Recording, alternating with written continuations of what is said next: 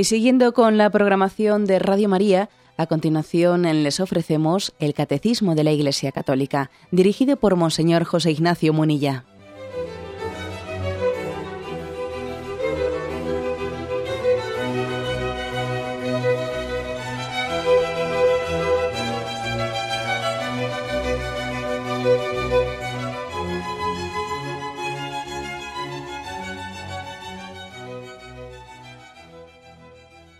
Un cordial saludo a todos los oyentes de Radio María. Un día más, con la gracia del Señor, proseguimos el comentario del Catecismo de nuestra Madre la Iglesia. Estamos hoy en el punto 2481, que trata una ofensa más, estamos describiendo cuáles son las ofensas a la verdad, las formas en las que podemos faltar a nuestro deber de, de ser veraces y llevamos ya unos cuantos programas dedicando a esa descripción concreta. ¿eh? Digamos que pecado por pecado o falta con, cuáles son las faltas concretas contra la verdad dentro de la explicación del octavo mandamiento en la que nos encontramos. Este punto, este punto 2481 que hoy tratamos, como vais a ver, está formulado en tres líneas, tres líneas, pero que tienen un gran contenido. Son tres líneas, pero la verdad es que luego nuestra vida puede, puede llegar a ocupar mucho, mucho espacio. Dice así, la vanagloria o la jactancia. Por lo tanto, hoy hablamos de la vanagloria, la vanidad, la jactancia, como queráis llamarlo. Dice así, la vanagloria o jactancia constituye una falta contra la verdad. Lo mismo sucede con la ironía, que trata de ridiculizar a uno caricaturizando de manera malévola tal o cual aspecto de su comportamiento. Como veis, pues dos temas, el tema de la vanidad y el tema de la ironía. Nos centramos primeramente en el primero. ¿eh? Pone aquí como sinónimos vanagloria o jactancia. Dos sinónimos.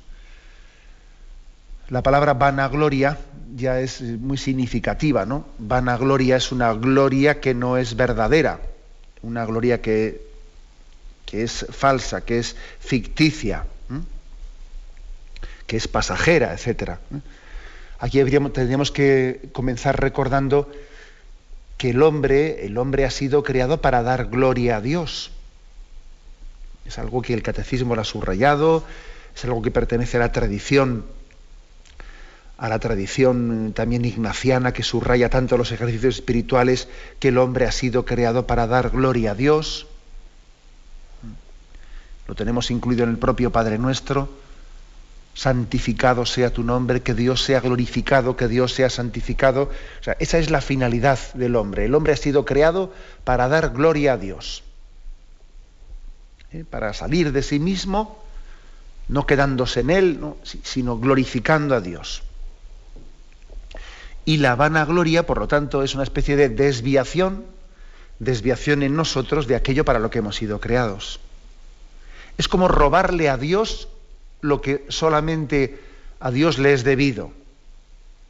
Es robarle la gloria a Dios y pretender apropiármela yo.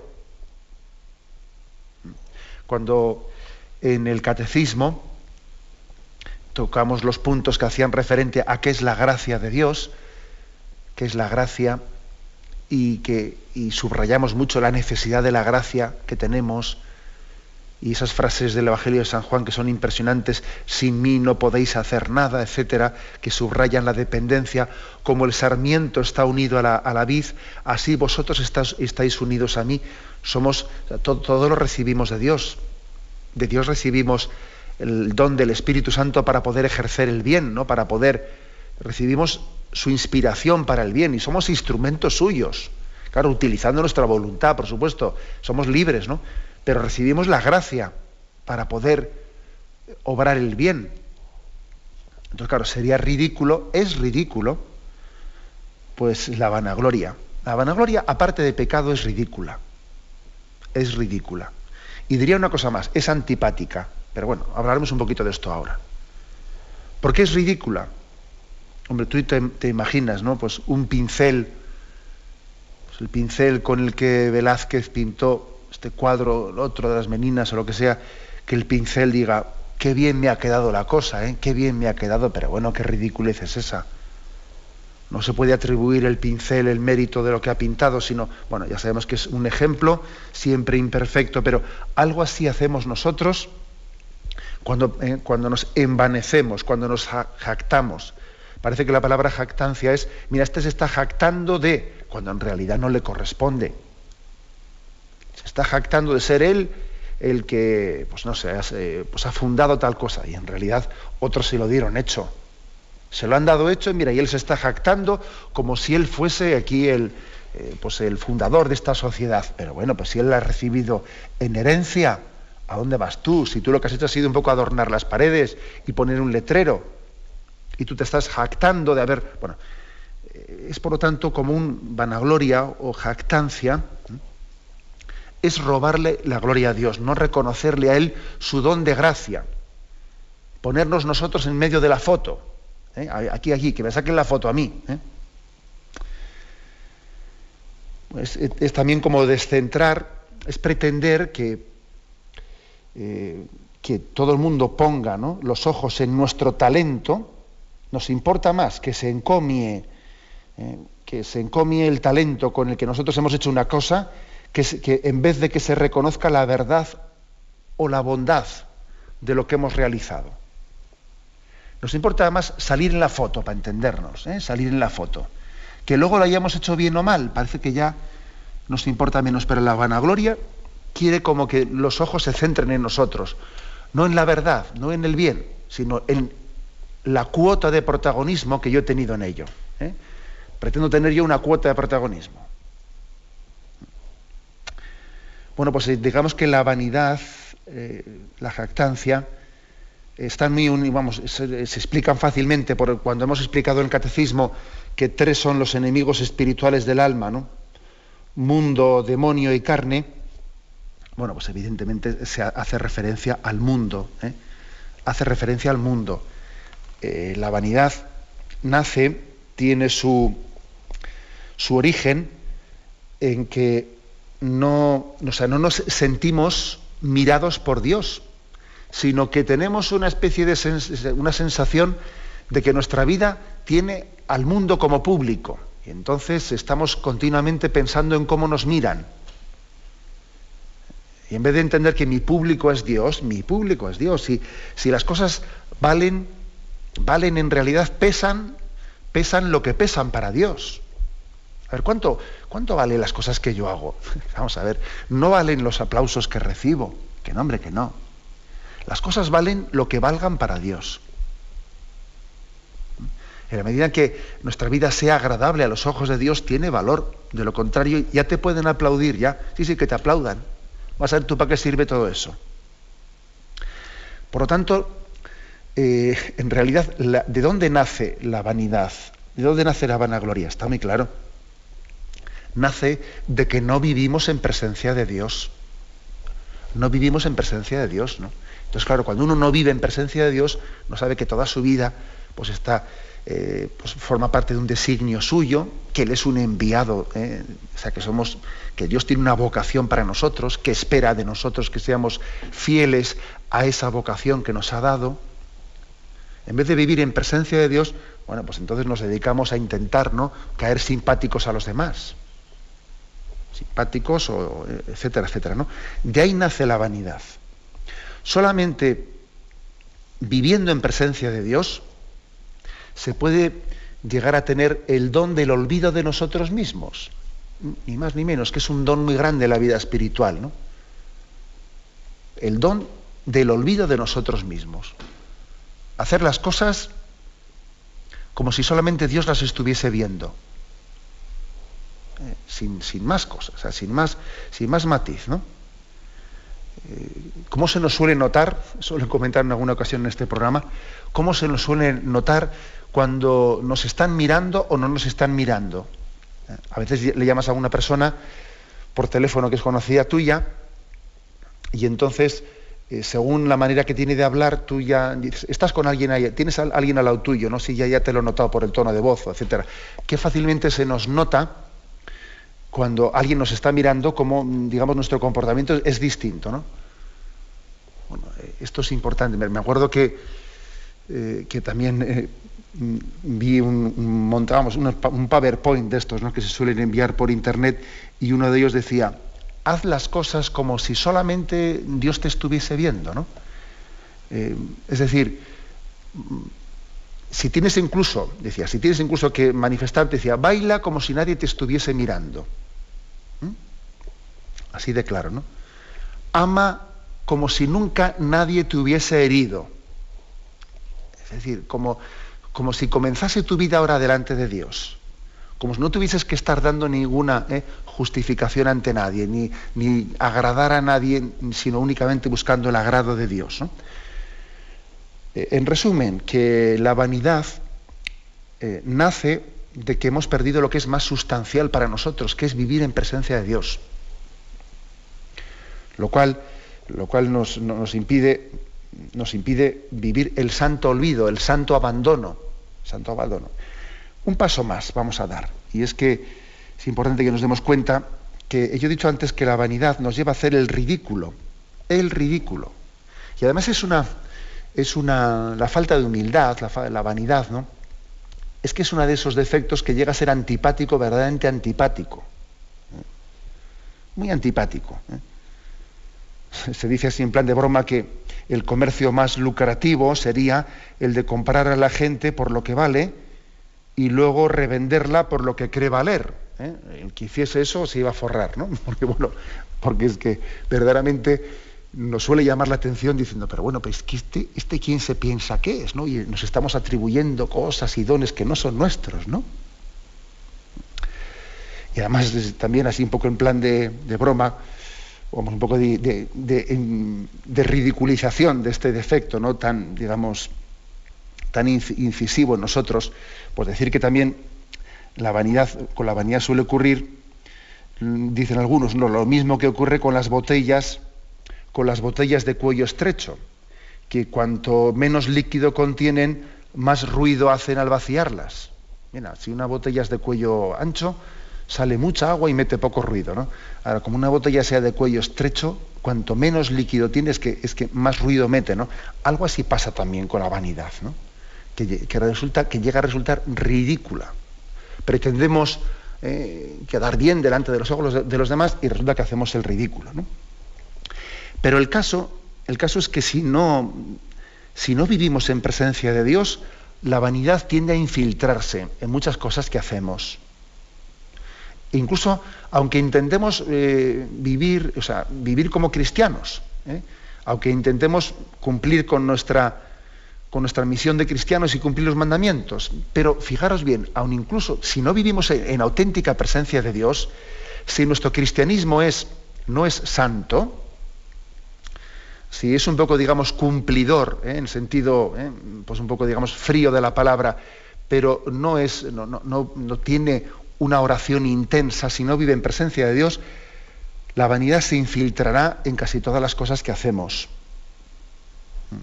Y nos descubriremos a nosotros mismos haciendo muchas cosas por vanidad. O, por ejemplo, que, nos descubrimos a nosotros mismos viendo que cuando una cosa no la va a ver nadie, ponemos poco empeño en ella, pero como la van a ver los demás, en eso me empeño un montón. Y uno dice, pero hombre, yo, soy un vanidoso, porque es que me estoy dando cuenta que las cosas que van a verlas las demás, las cuido muchísimo, ¿no? Sin embargo, las cosas que no van a ver los demás, bueno, pues entonces las hago así de cualquier manera. Y eso es una, suele ser un, un test muy bueno para desenmascarar la vanidad para desenmascararla. Es importante esto. ¿eh? Es importante, mm, también eh, en alguna ocasión hemos, hecho referencia a, cómo en las catedrales, cuando se han restaurado muchas catedrales, se han descubierto a muchos metros de altura, ¿no? igual a 15 o 20 metros de altura, pues una serie de, de trabajos de filigrana que los escultores de aquellos tiempos fueron capaces de realizar a una altura y en un lugar en el que nadie nunca, ellos pensaban que iba a poder ser testigo de aquel, eh, de aquel detalle hecho exclusivamente para la gloria de Dios y que ahora, pasados los siglos, resulta que en la restauración somos capaces de, al, llevar, al levantar hasta allí una grúa, de apreciarlo. ¿no? Esa, esa manera de, esa filosofía de la vida, ¿no? ese concepto de la vida de que las cosas las hago para Dios y no para los demás, tenemos que ponerlo como ideal continuamente, porque es que la vanidad tiende a infiltrarse en todo lo que hacemos. Es como si tuviésemos el riesgo de que con nuestras manos eh, manchamos, manchamos un poco todo lo que tocamos. Hacemos incluso cosas buenas, pero las manchamos un poco de vanidad. ¿eh? Tanto de vanidad. ¿Y eso cómo se corrige? ¿Eh? Si hago una cosa buena, pero también espero que los demás la aprecien, que me la valoren, que tal, que cual, ¿no? eso es como manchar un poco las cosas buenas que hacemos, ¿no? No digo las malas, que las malas están ya radicalmente manchadas, ¿no? ¿Cómo se cura esto? Bueno, pues vuelvo a lo que he dicho antes. O sea, no hay, no hay eh, otro remedio mejor, aunque luego aquí vamos a dar algunos consejos más, ¿no? Pero no hay un remedio más profundo y más, más auténtico que el de vivir en presencia de Dios, sin robarle a Él la gloria, ¿no? Y de, y de ese vivir en presencia de Dios, hacer las cosas para Él, por Él y para Él, ¿no? Por Cristo, con Él y en Él. Que ese sea el ideal de nuestra vida, por Cristo, con Él y en Él. Viviendo así, con ese ideal, Él nos dará el, don del olvido de nosotros mismos, ¿no? Él nos dará ese don, Señor, que no me mire a mí cuando te sigo, que no me mire a mí, ¿eh? que mi vida no sea vivir ante un espejo, que no sea vivir ante un espejo, ¿no? el que me estoy autocontemplando continuamente, sino que mi vida sea vivir de cara a Dios, ¿no? y que en Dios, en, la glorificación de Dios, en, en ella descubran la vocación para la que he sido creado. Tenemos un momento de reflexión y continuamos enseguida.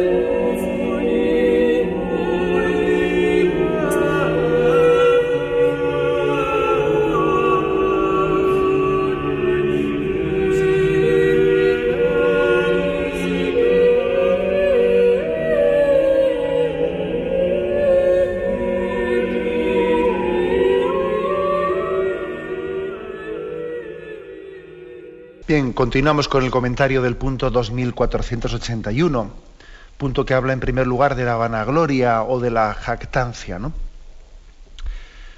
Bueno, pues decíamos que sin duda alguna la vanagloria y jactancia nace de que nuestra vida no, la, no, la, no transcurre en presencia de Dios, que la clave está en hacer actos de presencia de Dios que Dios sea nuestro público, que Dios sea nuestro testigo, que no, estemos eh, ahí pendientes de cómo nos miran, cómo nos juzgan, cómo nos aplauden.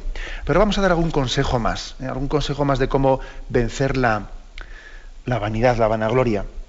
Decía San Francisco de Sales que cada pasión se debe de corregir por una virtud contraria. ¿eh? Y la vanidad tiene que corregirse, decía él, por la reflexión sobre las miserias de esta vida. De modo similar a como la cólera pues tiene que corregirse pensando en la dulzura y en el amor. él ponía este consejo, la vanidad tiene que corregirse por la reflexión sobre las miserias de la vida. Bueno, y es un consejo importante. ¿eh?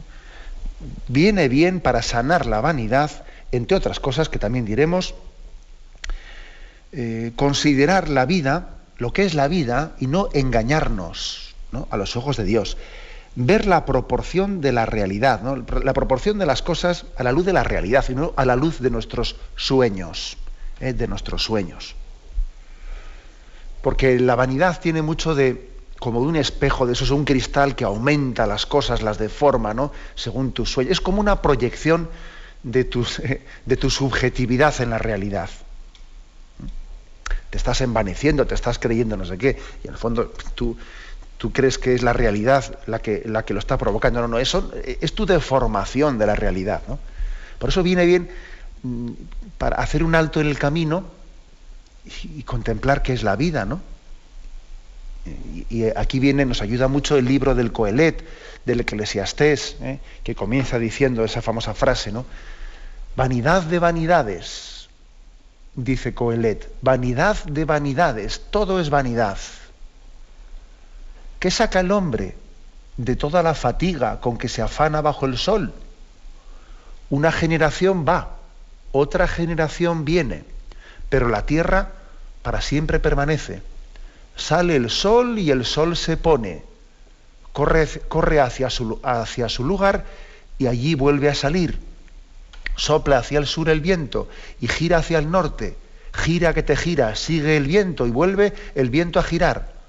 Todos los ríos van al mar y el mar nunca se llena. El lugar donde los ríos van, allá vuelven a fluir. Todas las cosas dan fastidio. Nadie puede decir que no se cansa el ojo de ver ni el oído de oír. Lo que fue, eso será. Lo que se hizo, eso se hará. Nada nuevo hay bajo el sol. Si algo hay de que se diga, mira, eso sí que es nuevo. Aun eso ya sucedió en los siglos que nos precedieron.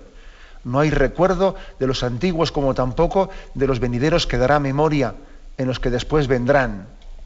Fíjate, es, una, es un capítulo precioso, el primer capítulo del libro eh, del Eclesiastés, en el que se subraya mucho, pero bueno, mira la experiencia de la vida. ¿Tú qué te crees que eres aquí? ¿El centro de la existencia? Eh, vanidad de vanidades, ¿no? Y todo es vanidad.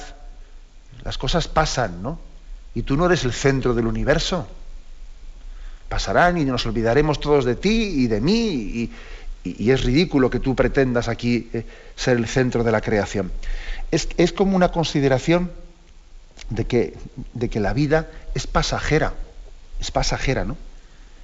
Y nosotros a veces queremos como atraparla. Y cuando uno ve que es una gotita de agua en medio de un océano, que somos un grano de arena en medio de un desierto, ¿a dónde voy yo? Eh? Pretendiendo aquí tener un, pues un, nivel de protagonismo que no me corresponde, ¿no? Es como si se nos dijese, mira, mira lo que es la historia, ¿no? Y cómo estamos llamados, bueno, pues a, a disolvernos en ella, ¿no? A perdernos en ella. Es decir, goza de la vida, disfruta de la vida, pero no pretendas poseerla. No pretendas poseerla, no pretendas adueñarte de ella. Y además fíjate qué cantidad de cosas estás haciendo que aquí se van a quedar. Sufres por esto, luchas por esto, y, eso ¿a dónde, para qué va a servir? ¿A dónde va a llevar? ¿no? no quiere decir que no hagamos nada, no, no, no es esta la conclusión, ¿no?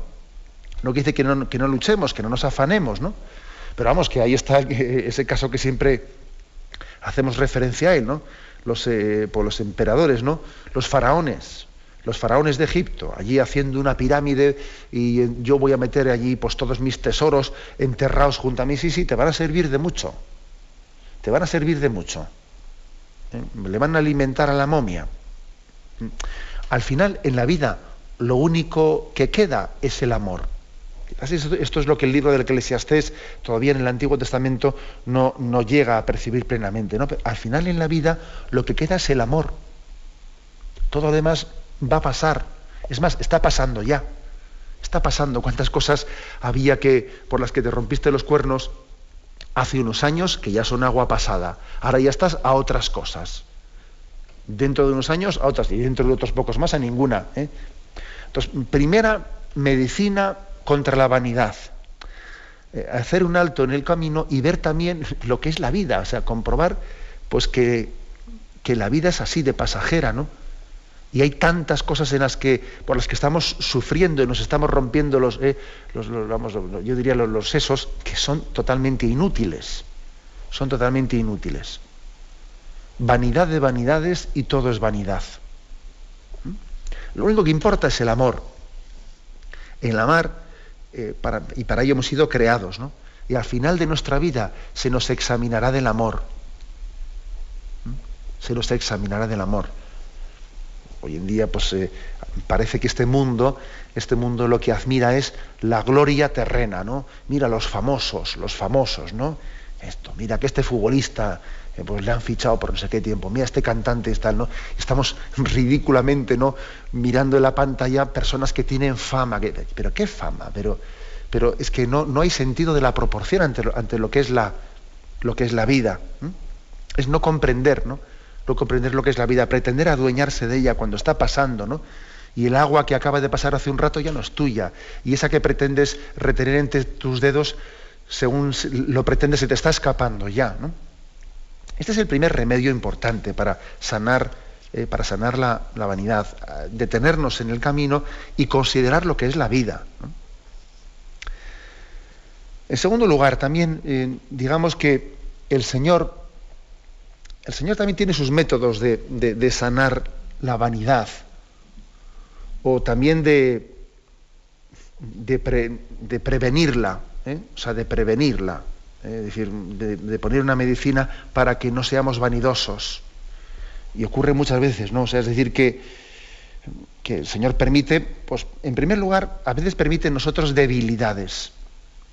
Que nosotros constatemos la poca cosa que somos cuando, por ejemplo, vemos que pues, a mí me gustaría ser buen cristiano y al mismo tiempo el Señor permite debilidades, ¿no? Pues como a Pablo que, que dice que tenía eh, una espina clavada en su carne y, además es, curiosamente lo cuenta Pablo después de haber, después de haber manifestado cómo él eh, pues pudo tener una experiencia mística, que fue arrebatado a un cielo en, el cual vio, vio misterios que el, ojo del hombre no puede ver. ¿no? Después de haber tenido esa experiencia mística, Pablo, eh, después él cuenta cómo tenía clavada en su carne y al mismo tiempo una espina que él quería quitarla.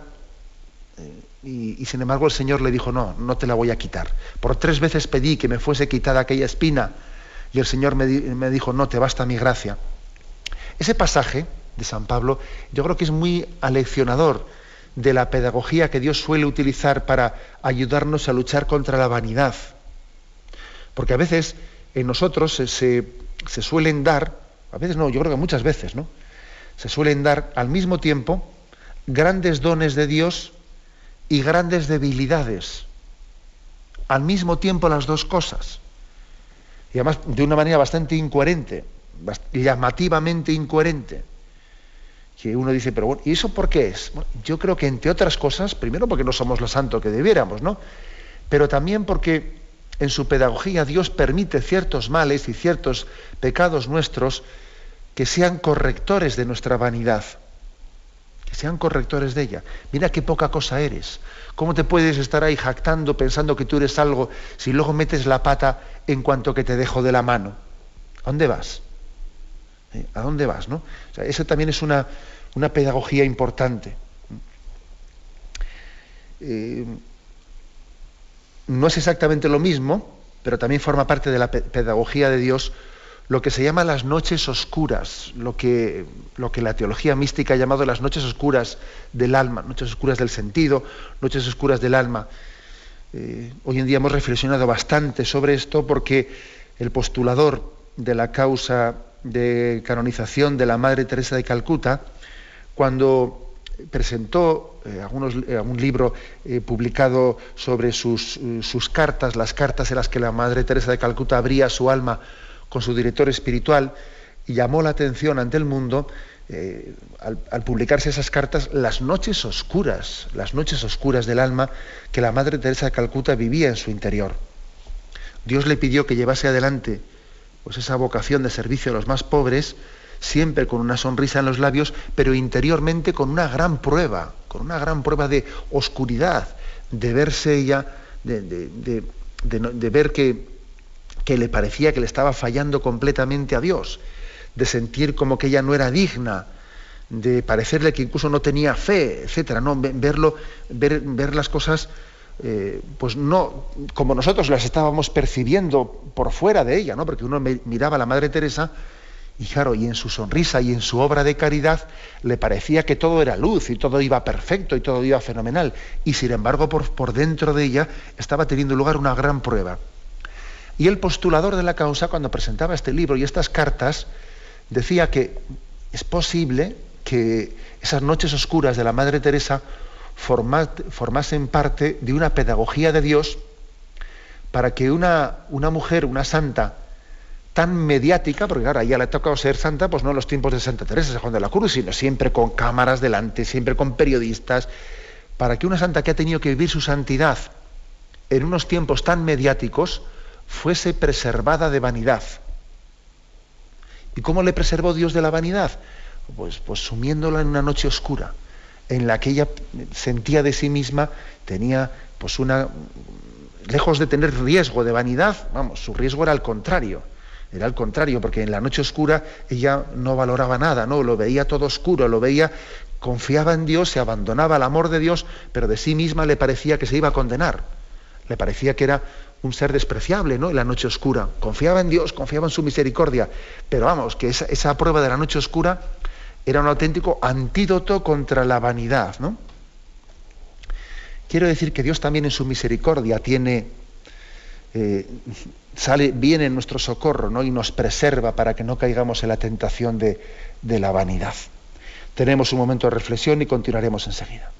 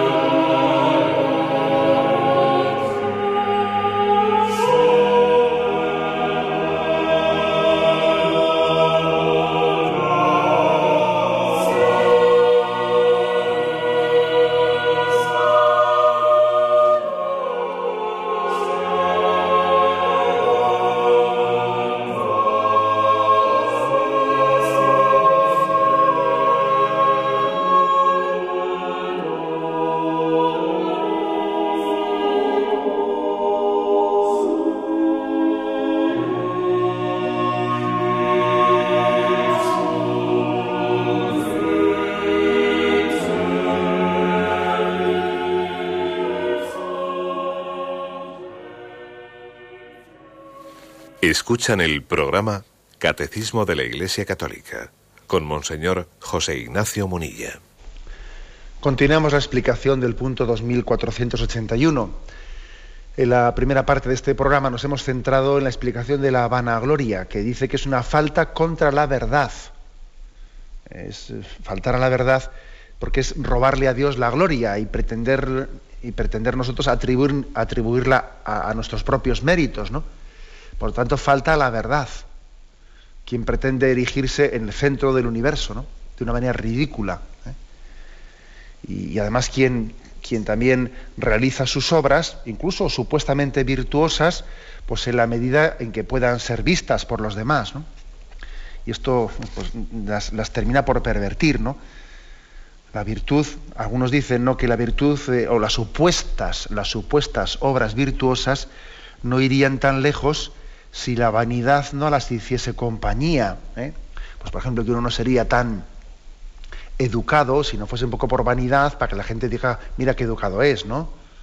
O que uno no, tendría tanta fortaleza sino sería porque, porque como él quiere aparentar como fuerte delante de los demás, saca pecho y entonces tiene virtud de la fortaleza, ¿no? O que incluso en la caridad, pues bueno, como los demás van a ver cuánto dinero doy, pues entonces soy más caritativo, ¿no? O sea, e, este es el gran peligro. El peligro es que en la vanidad eh, termine por eh, corromper el resto de las obras que hacemos, que se infiltre en ellas. Por eso creo que estamos llamados también a hacer un acto, un acto de presencia de Dios, ¿eh? una rectificación de intención. ¿eh? Que muchas veces tenemos que pararnos y decir, vamos a ver, Señor, en este momento, en este momento voy a que voy a hacer esta obra que, que me han encomendado, etcétera, voy a hacer un alto, un acto en el camino, y antes de comenzar a hacer esta obra, voy a hacer un ofrecimiento un ofrecimiento mm, para que esta obra yo la realice por tu gloria y no me busque a mí mismo en ella. Y es bueno hacer una rectificación de la intención. Eh, es bueno hacerla. Porque aunque teóricamente sabemos para qué estamos haciendo las cosas, eh, la vanidad tiene la capacidad de infiltrarse en mitad camino. ¿eh? En mitad camino y, es, delicado, ¿eh? es delicado el, saber discernir cuándo la vanidad se nos está infiltrando indebidamente. Decía también Gracián, uno de los clásicos de la literatura española, que todos los vicios suelen dar tregua. ¿eh? O sea, que los vicios generalmente suelen tener momentos especiales en los que inciden con mucha fuerza, ¿no? Pues por ejemplo el glotón pues hombre, hay momentos en los que, eh, en los que está con la comida, luego en otros momentos se olvida, ¿no? Eh, pues el bebedor, pues el lujurioso, etcétera. Pero él decía, así como los demás defectos, el, glotón, hay un momento en que se cansa, ¿no? El bebedor, pues hay un momento en que duerme y punto, ¿no? Y el, que es cruel, también el que es cruel, hay momentos en el, que descansa, ¿no? dice, pero sin embargo, ¿no? Sin embargo, dice, la vanidad, el vanidoso, no descansa nunca nunca dice basta, decía Gracián ¿eh? en su obra de El Criticón. A diferencia de los demás vicios, que se suelen saciar y luego descansan un rato, en la vanidad no. La vanidad suele ser constante. A diferencia de la cólera, que sí, descargo con uno, pero luego soy bueno con otro. A diferencia de, pues yo qué sé, ¿no? Pues de, la lujuria, que uno busca el placer y luego, y luego descansa. No, no. La vanidad es algo constante que se infiltra en todas las cosas. Por eso es importante que hagamos una rectificación en la intención de las cosas de vez en cuando. Que hagamos un alto en el camino digamos, Señor, eh, por ti, por ti, movido por ti quiero hacer esto.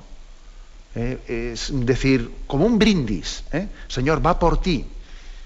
no quiero buscarme a mí mismo en esto que estoy haciendo quisiera hacerlo igual, igual, si me mirasen o no, me, o no me mirasen, si me aplaudiesen o no me aplaudiesen. Esa sería mi intención, Señor. Mi intención sería el hacerlo exclusivamente por amor a ti. Y decirlo, y desearlo, y pedirlo a Dios, y pedirlo como, como un desideratum, ¿no? Bueno, yo sé que, yo sé que claro, eh, que no es tan fácil el, rectificar ¿no? la, vanidad. Y tampoco, y también vamos a decir una cosa, ¿eh? también eh, podríamos caer en una especie de escrúpulo, escrúpulo indebido, en el que tampoco podemos entrar, porque podríamos estar, se cuenta de, se cuenta de San Francisco, no, perdón, de San Bernardo, una anécdota muy, yo creo que es muy aleccionadora también, ¿no? Para hablar para también un poco de cómo no se puede entrar en este juego del escrúpulo. Pues dice que, que él comienza, claro, él era un hombre que predicaba y predicaba, eh, Dios le dio el don de la oratoria, predicaba muy bien, convertía muchas almas, movía muchos corazones y claro, eso para un predicador es un don, pero también es un peligro, porque mira, ¿no? Él dice, fíjate, ¿no? Pues oye, qué éxito he tenido, ¿no? He hecho esta predicación y muchos corazones se han movido. Y es un riesgo, ¿no? Para el predicador, pues la vanidad. Y bueno, y estaba San Bernardo en alguna ocasión, eh, pues que tenía que comenzar pues una, unas misiones y entonces se cuenta, se cuenta que, pues, que comienza a ser tentado, comienza a ser tentado de, decir, fíjate, vas a hablar ahora y vas a hablar muy bien y todo el mundo te va a aplaudir y dirán, hombre, este Bernardo, eh, que bien habla, etcétera, lo vas a hacer por vanidad, claro, tú lo que estás haciendo, tú estás buscando el aplauso, etcétera, etcétera, ¿no? Y entonces él, al, ver estos sentimientos en su corazón, se volvió, se volvió, y como eh, respondiendo a Satanás en su tentación, le dijo a Satanás, ni por ti lo comencé, ni por ti lo voy a dejar de hacer. ¿Mm? Es, una respuesta maravillosa, ¿no? La de San Bernardo, ni por ti lo comencé, ni por ti lo voy a dejar de hacer. Mira, Satanás, ni por ti eh, estoy predicando, ni por ti voy a dejar de predicar ahora porque tú me estés diciendo que soy un vanidoso. ¿Eh? esta, también es otra cosa importante, ¿no?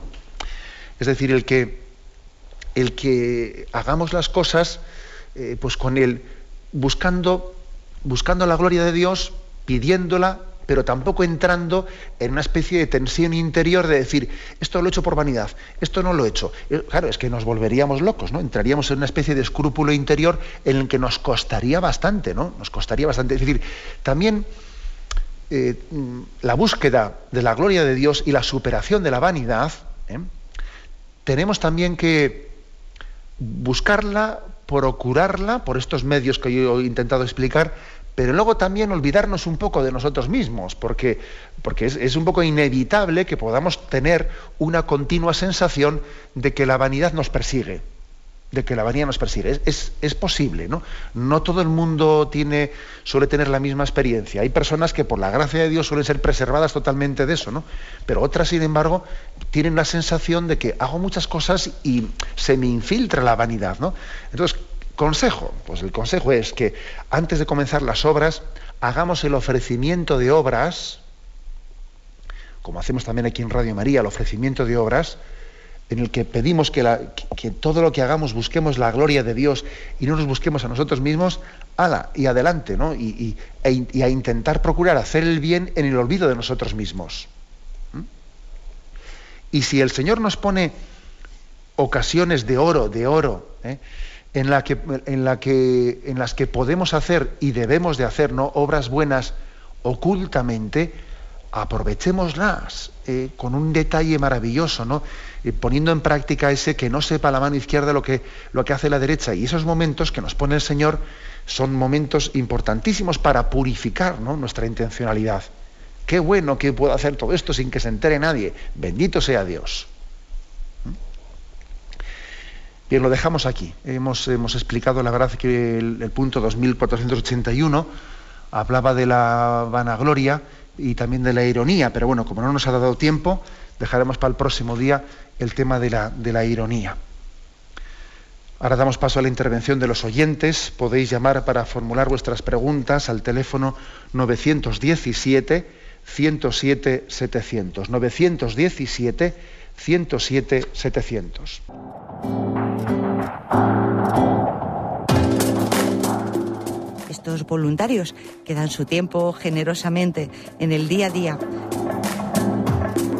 Un cordial saludo a todos los oyentes de Radio María. Un día más, con la gracia del Señor, proseguimos el comentario del Catecismo de nuestra Madre la Iglesia.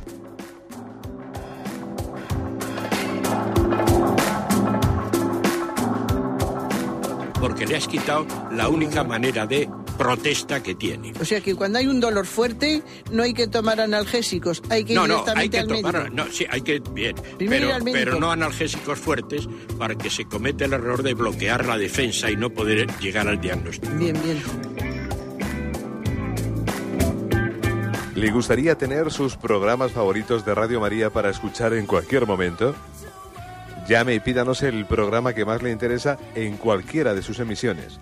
Recogeremos su petición además de sus datos completos para hacer el envío. Solo necesita tener un lector de CD o DVD que reproduzca el formato de compresión digital MP3. Llame al 914-550-480 y atenderemos su petición encantados. Tome nota. 914-550-480. Radio María, más cerca de usted.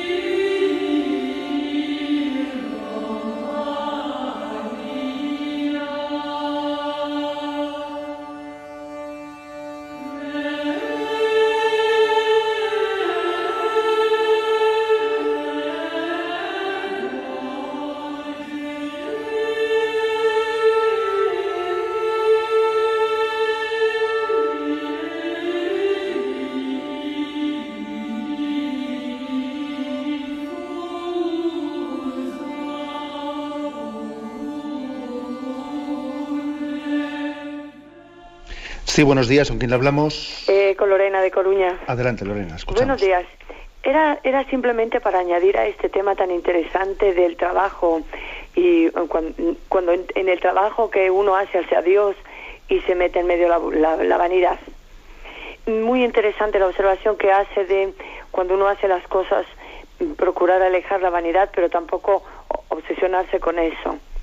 Hay un trabajo mental muy interesante que, eh, con un ejemplo muy sencillo se lo digo, si yo le digo a usted no piense en una oveja, lo más la inmediata es pensar en la oveja.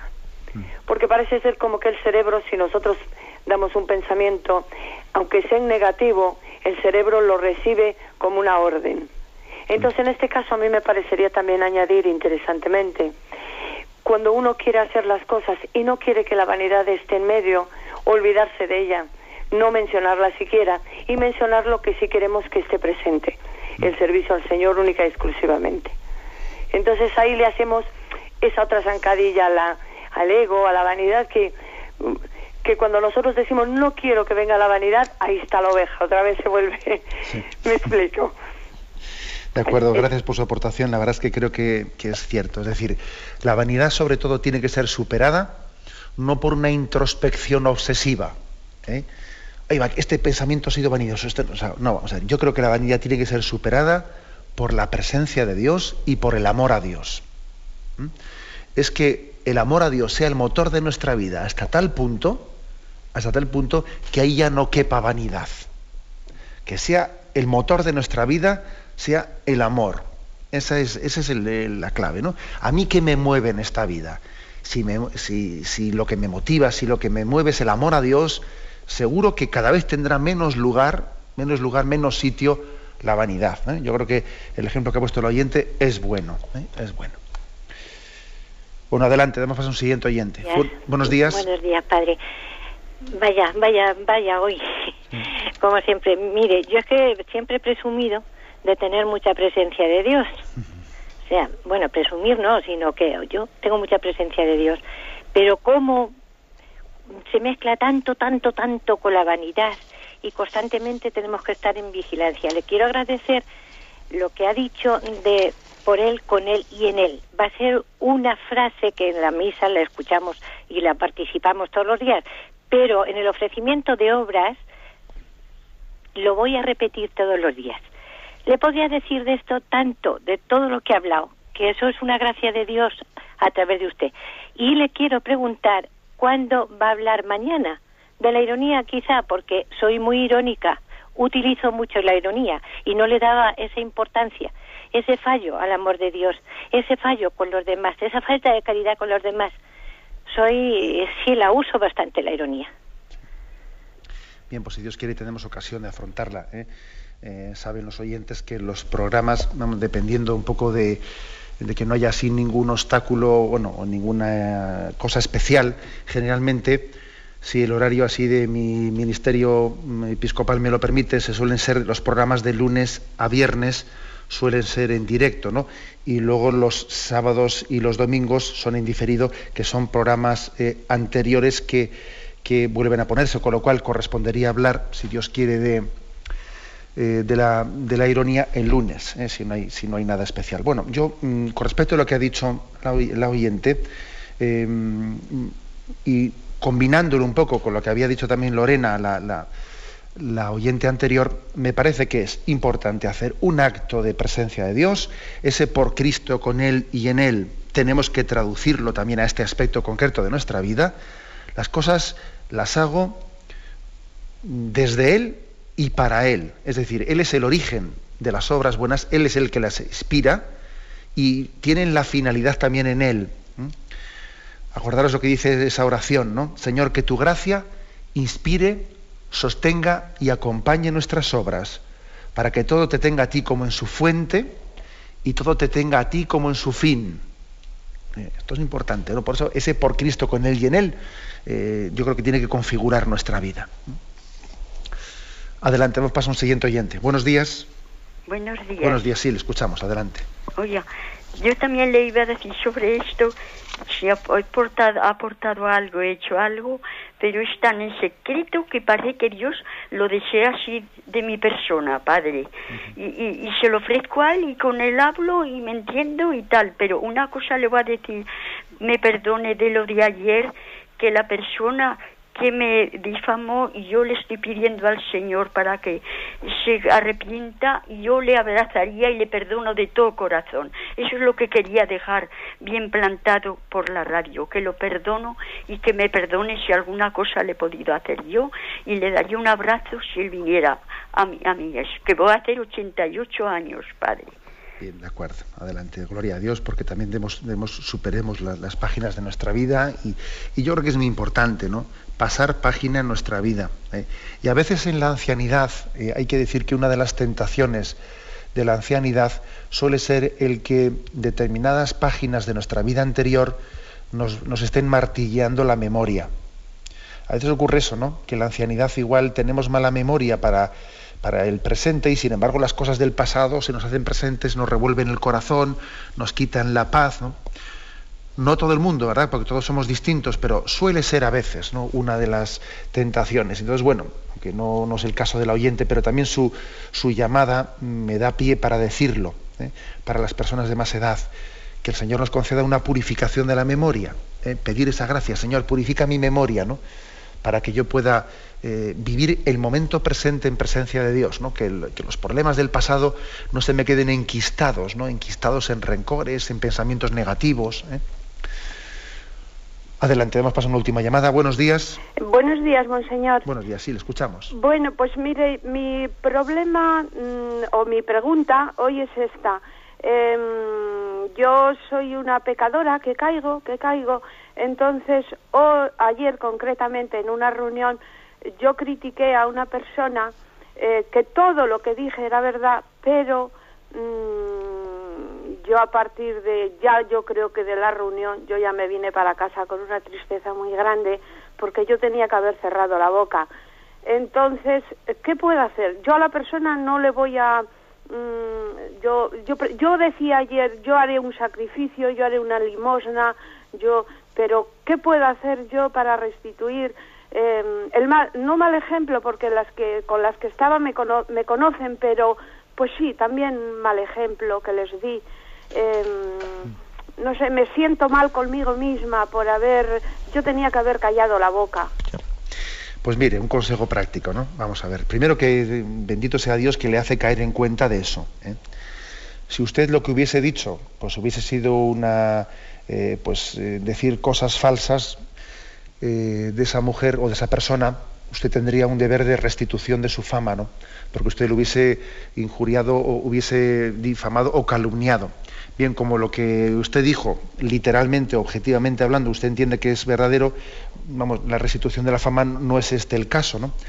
Pero sí que, eh, aunque no sea ese el caso, aunque no sean unas calumnias, esa crítica innecesaria, esa crítica innecesaria, porque en el fondo la difamación consiste en, vamos a ver, estar criticando en un lugar en el que no era necesario hablar de eso, ¿no? y podíamos haber callado perfectamente. Pues yo pienso que esa crítica necesaria, innecesaria, perdón, puede ser también eh, pues, eh, sanada a través de, digamos, dos cosas, ¿no?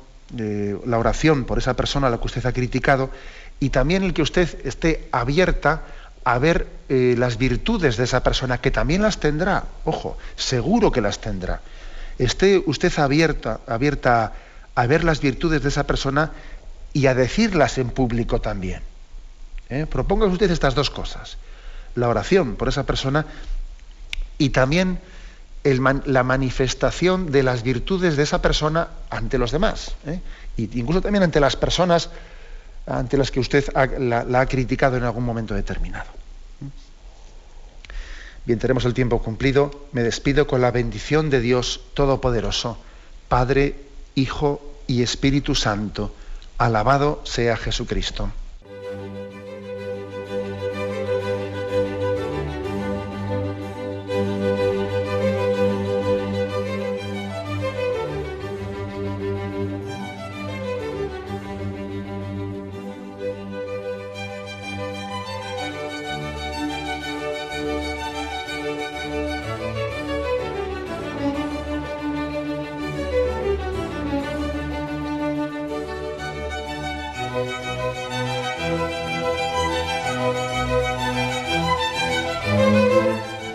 Han podido escuchar en Radio María el Catecismo de la Iglesia Católica, dirigido por Monseñor José Ignacio Munilla.